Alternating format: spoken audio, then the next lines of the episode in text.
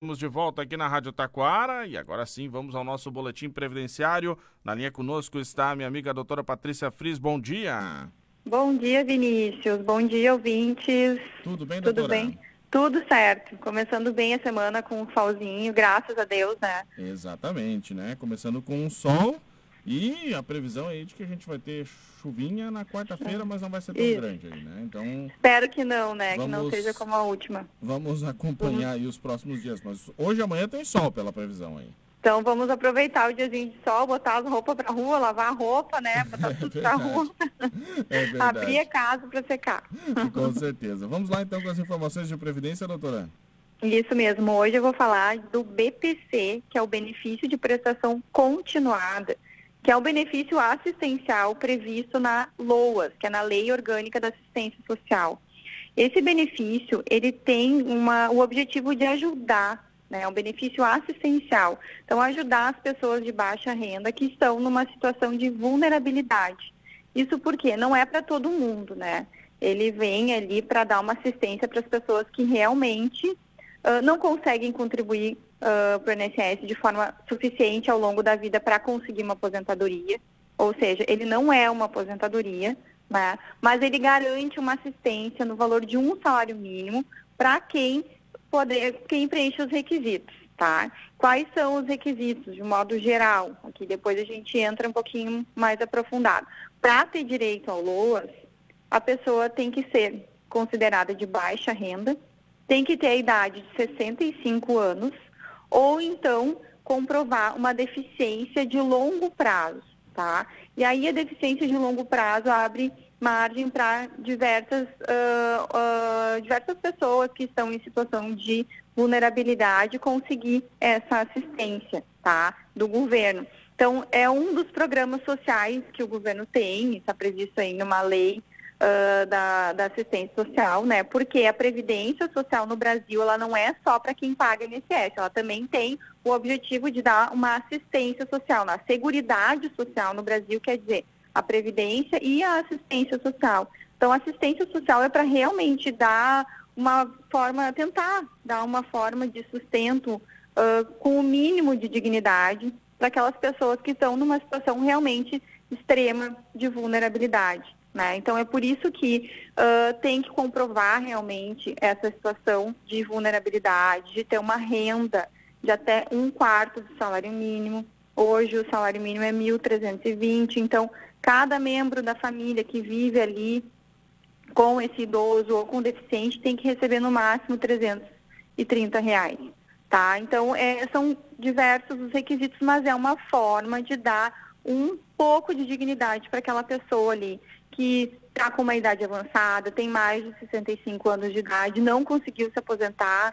A gente sabe que é importante contribuir para o INSS. A doutora Mariana, semana passada, falou da importância de pagar a contribuição para o INSS, porque exatamente, nos momentos. Manter a qualidade segurada, né?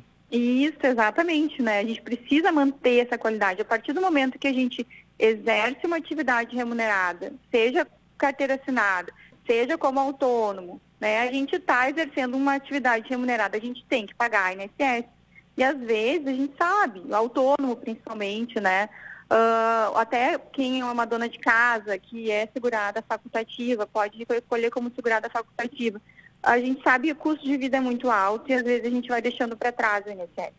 E só vai sentir falta quando realmente precisa, está doente, não consegue trabalhar, está numa idade avançada, não consegue se aposentar. Então é importante sim manter a qualidade segurada, é importante recolher INSS, mas a gente sabe que muitas vezes, né, isso não é possível.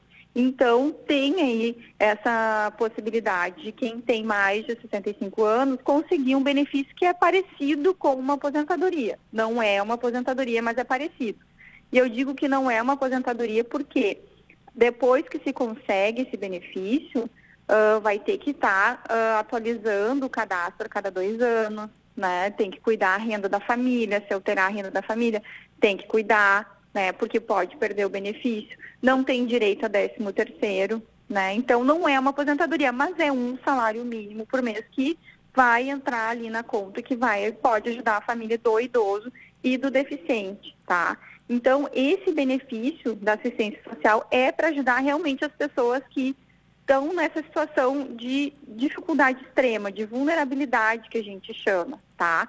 Então, para ter direito ao benefício de prestação continuada, a primeira coisa que tem que se fazer é estar inscrito no CAD único. O que, que é o CAD único? O CAD único é como se fosse uma porta de entrada para diversos benefícios assistenciais. A gente sabe que o governo tem muitos, uh, não digo, não, uh, muitos projetos sociais, né? Sempre teve. O Brasil sempre teve essa preocupação, tá na Constituição, de garantir uma condição ao menos uh, minimamente digna, né, para todos os cidadãos brasileiros. Então, uma forma de estar tá ali na vitrine, de conseguir ter acesso aos benefícios sociais, é ter o registro no CAD único, tá? que tem que. O que, que, que, a gente precisa, então, para ter esse registro no CAD, no único? Tem que ter um documento, né, de cada membro da família, ir lá no CRAS, né, que é o Centro de Atendimento ali da Assistência Social, e fazer esse registro né, do grupo familiar. O chefe, o responsável pelo grupo familiar, seja homem, seja mulher, uh, tem que ir no CRAS e fazer esse registro da família, do grupo familiar, lá no CAD único, né? E daí a gente vai perguntar quem é o grupo familiar. O grupo familiar são as pessoas que moram naquela residência da pessoa de baixa renda, tá? E agora voltando para o BPC, o grupo familiar é a pessoa que mora com o idoso. Se o idoso mora sozinho, é ele o único componente do grupo familiar. Então, para ele ter direito ao BPC, ele não pode ter nenhum outro tipo de renda tá? Ele tem que, ele pode receber um auxílio gás, um Bolsa Família, pode estar recebendo porque isso não conta. E também uma aposentadoria de até um salário mínimo também não vai contar para fins de renda, do critério renda do BPC, tá? Então, se o idoso tem 65 anos, recebe um salário mínimo e daqui a pouco paga aluguel, tem remédio, né? Pode então se inscrever, fazer o cadastro lá no Cadinho Único, né? Para receber também o BPC, tá? É muito comum também ter famílias em que uh, uh, tem quatro pessoas, por exemplo, o marido recebe um salário mínimo, a mulher não trabalha, né? E a mulher é deficiente, né? A gente tem muitos casos em que Estou dando um exemplo aqui genérico. A mulher é deficiente, ela não trabalha, ela tem dois filhos, o marido trabalha e ganha um salário mínimo. Se ficar comprovada a condição dela de deficiente de longo prazo, vai ser feita uma perícia para confirmar isso, ela também tem direito a receber o BPC. Né? Também crianças que têm uh, autismo, né? dependendo da renda familiar, também podem ter direito ao BPC do LOAS. Então, é um benefício que pode ajudar muitas famílias que estão em situação de vulnerabilidade social. Né? As pessoas portadoras de doença crônica também podem, né, se ficar caracterizado que essa doença incapacita a pessoa para o trabalho por muito tempo, por longo prazo, como a gente chama, né? Então a gente pode conseguir o direito para essa pessoa ao BPC. Daí o que, que acontece? Faz a inscrição no CAD único, descreve quem está lá no grupo da família, coloca qual é o valor da renda, né? Lembrando que aposentadoria de até um salário mínimo não entra no cálculo da renda, algum serviço extra, algum bico, por exemplo, de faxina, de corta, uh, cortar grama, isso também não vai entrar no critério de renda. Né? Então, uh, faz a descrição de todas as pessoas que moram com, essa, com esse idoso ou com o deficiente, né? E uh, solicita lá no meu INSS o benefício de prestação continuada. O INSS vai uh, mandar fazer uma perícia, o assistente social vai ir na casa dessa pessoa que está solicitando o BPC para avaliar qual é a situação do grupo da família, né? Desse grupo de pessoas que vivem para ver, confirmar se eles realmente vivem uma situação de vulnerabilidade, de situação de dificuldade extrema e também no caso de deficiência ou de doença grave, para confirmar, vai ser feita daí uma perícia com o médico para confirmar se essa pessoa de baixa renda uh, realmente tem uma doença que uh, causa impossibilidade dela de trabalhar por longo tempo ou se caracteriza como uma deficiência, né? Caracterizada a deficiência ou essa doença que impossibilita a pessoa de trabalhar por um longo período, as sequelas dessa doença, por exemplo, impedem que ela exerça qualquer atividade remunerada por um longo período, essa pessoa tem direito a receber o BPC, tá? E esse benefício de prestação continuada, a gente é bom lembrar também que está na mira do governo, né? Quando a gente fala desses monitoramentos de benefício, está uh, muito na mira do governo desde 2019. Eles estão fazendo uma varredura né, para ver se tem, uh, se todos os que estão recebendo o BPC estão com o CAD único atualizado, se realmente a renda daquele grupo familiar é uma está dentro do limite de um quarto do salário mínimo por pessoa, né? Então eles fazem essa varredura e muitas pessoas esquecem de atualizar, estão com o BPC suspenso ou bloqueado porque esquecem de atualizar o CAD único, né? Esquecem de ir lá a cada dois anos fazer essa atualização, porque a partir desse CAD único que o governo vai analisar cada um, puxar o CPF de cada um dos membros da família para ver, é, hoje em dia está muito fácil, né, porque esses programas aí uh, interligados da, do E-Social, Receita Federal, do governo, todos facilita o trabalho do governo.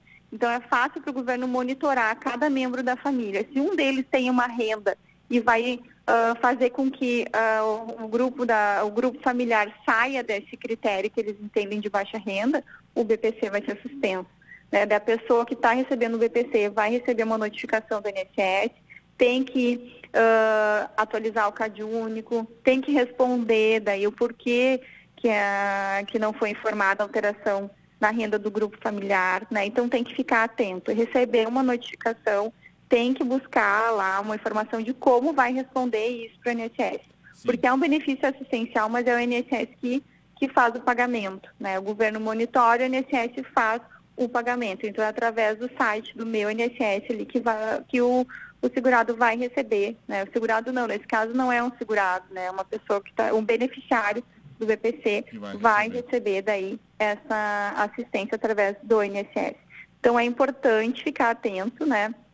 Evitar ali de deixar passar em branco ali uma notificação, sempre responder as notificações do INSS, porque se não responder, o BPC vai ficar bloqueado e se continuar sem resposta depois de passado 30 dias vai ser suspenso. Então é muito importante, tá?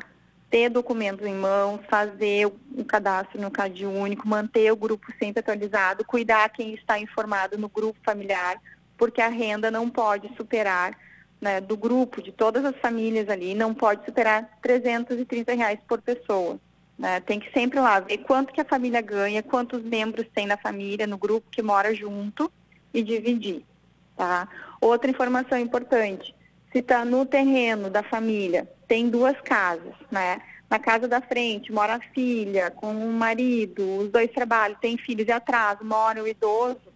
O idoso não faz, a filha e a família dela não fazem grupo familiar do idoso o grupo familiar é apenas o idoso, porque é sempre a pessoa, são as pessoas que vivem sob o mesmo teto, tá? E outro detalhe, se é um idoso ou uma idosa que mora com uma filha, que uh, tem filhos, é uma mãe solteira, por exemplo, tem filhos, essa filha também não faz parte do grupo familiar do idoso, porque ela já tem o grupo familiar dela. Então, exclui a renda dela. Né? Isso é importante excluir a renda da filha, porque vai provar que o idoso não tem renda nenhuma, que ele precisa desse benefício assistencial. Tá? Então é muito importante cuidar como vai preencher o CAD único quando for lá no CRAS. Tem que sempre buscar essa orientação de como preencher, porque muitas vezes se preenche errado e isso faz com que o benefício seja indeferido. Então é importante prestar atenção, se informar. Tem muita informação na internet. Então, acesse a internet, fácil acessar do celular, ou então busque informação com uh, um profissional uh, especializado para saber como preencher esse CAD único que pode dar direito aí ao LOAS, que é um benefício que é parecido com uma aposentadoria, dá uma renda de um salário mínimo, mesmo para quem não contribui para o INSS. Então, é um benefício muito importante para essas pessoas que estão em situação de dificuldade extrema, numa idade avançada, que são portadores de uma deficiência.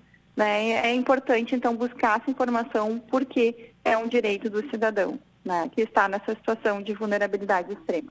Perfeito. Doutora, Uh, meu tempo hoje esgotou.